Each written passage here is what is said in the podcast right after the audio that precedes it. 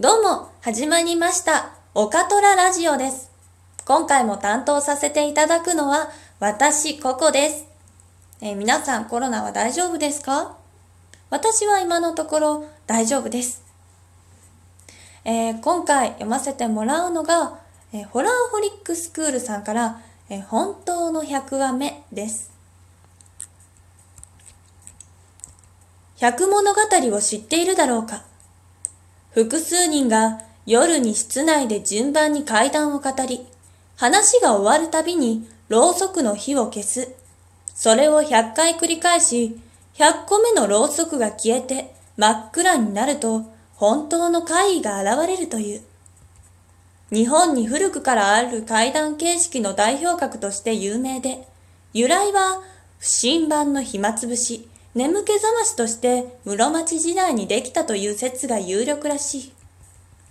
しかし、私が聞いたことのある由来はもっと昔でもっとおぞましいものだ。その由来では、百物語が作られたのは鎌倉時代なのだそうだ。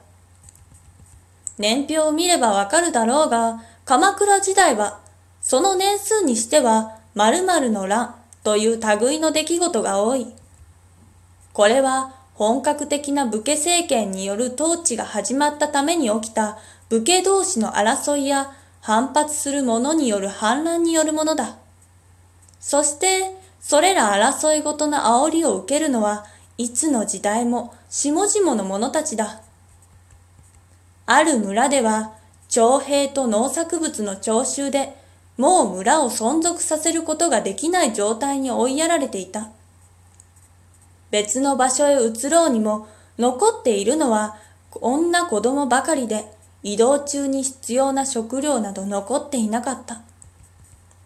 村人たちは死を覚悟し、同時に自分たちを苦しめる世の中を激しく恨んだ。そこで村人たちは、この世に呪いを残すことにした。残っている村人でまだ喋れない幼子を除くと、その数はちょうど100人であった。その中で一番体力がある男児を選び、残りの99人でこの世のものとは思えない怪異談を順番に語っていった。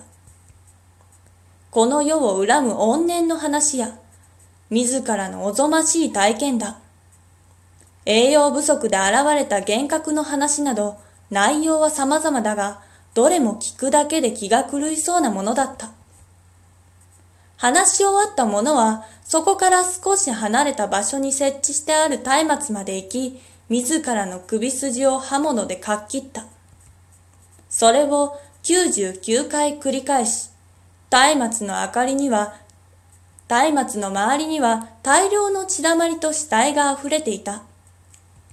すべての怪異談を聞き終わった男児は、松明の火で死体をすべて焼いた。そして男児はあらかじめ用意してあった一人分の旅自宅を身につけ、誰もいなくなった村を出た。自らの命を吹き消す火の代わりとした99の怪異談のすべてを記憶に刻みつけた男児は、100個目の怪異談そのものになった。その後、世の中に百物語という怪談が広まった。しかし、どの話も百物語という題名は同じなのに、どれも内容が異なる。そのことに興味を持ったある若者が、様々な百物語の収集を始めた。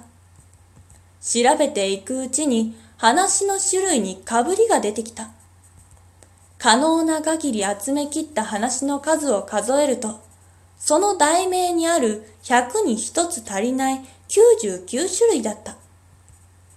そこまで集めると、そこまで集めると、存在するであろう最後の一つの話が気になって仕方がない。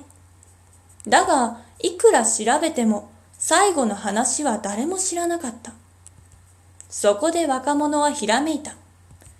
ないのなら自分が考えれば、自分が考えてしまえばいい。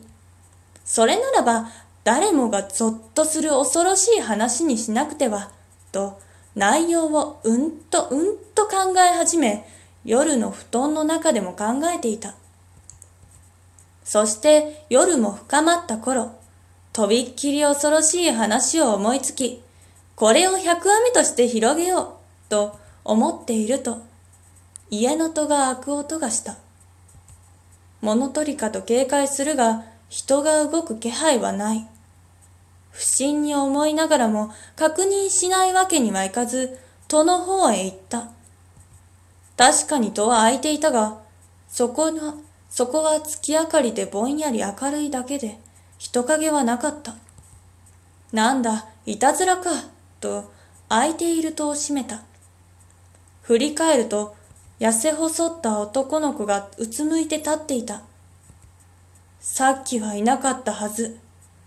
なんで夜中に子供が、子供の物取りか、など様々な考えが浮かんだが、若者の口から出たのは、お前が百話目か、という問いとも確認とも取れる言葉だった。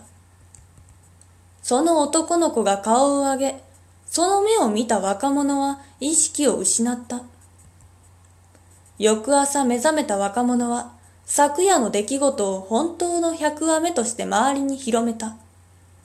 百話目を勝手に語ると化け物が現れると。これが私が聞いた百物語の由来だ。この話を初めて聞いて私が最も恐ろしかったのは、これが事実なら、その村の呪いは今も続いているだろうということだ。百物語が一般的なものになっているならば、本当の百話目もどこかに潜んでいて、今も世にあだなす機会を伺っているだろう。百物語をするなら、決して油断してはいけない。はい。以上が、えー、ホラーホリックスクールさんの本当の100話目でした。えー、皆さん、えー、百物語はしたことはありますか？私はまだないんですけど、いつかしてみたいなと思うので、まあ、その機会にはまた動画などを撮るので、その時はよろしくお願いします。えー、でも、え、では、え、今回はこの辺で、ありがとうございました。また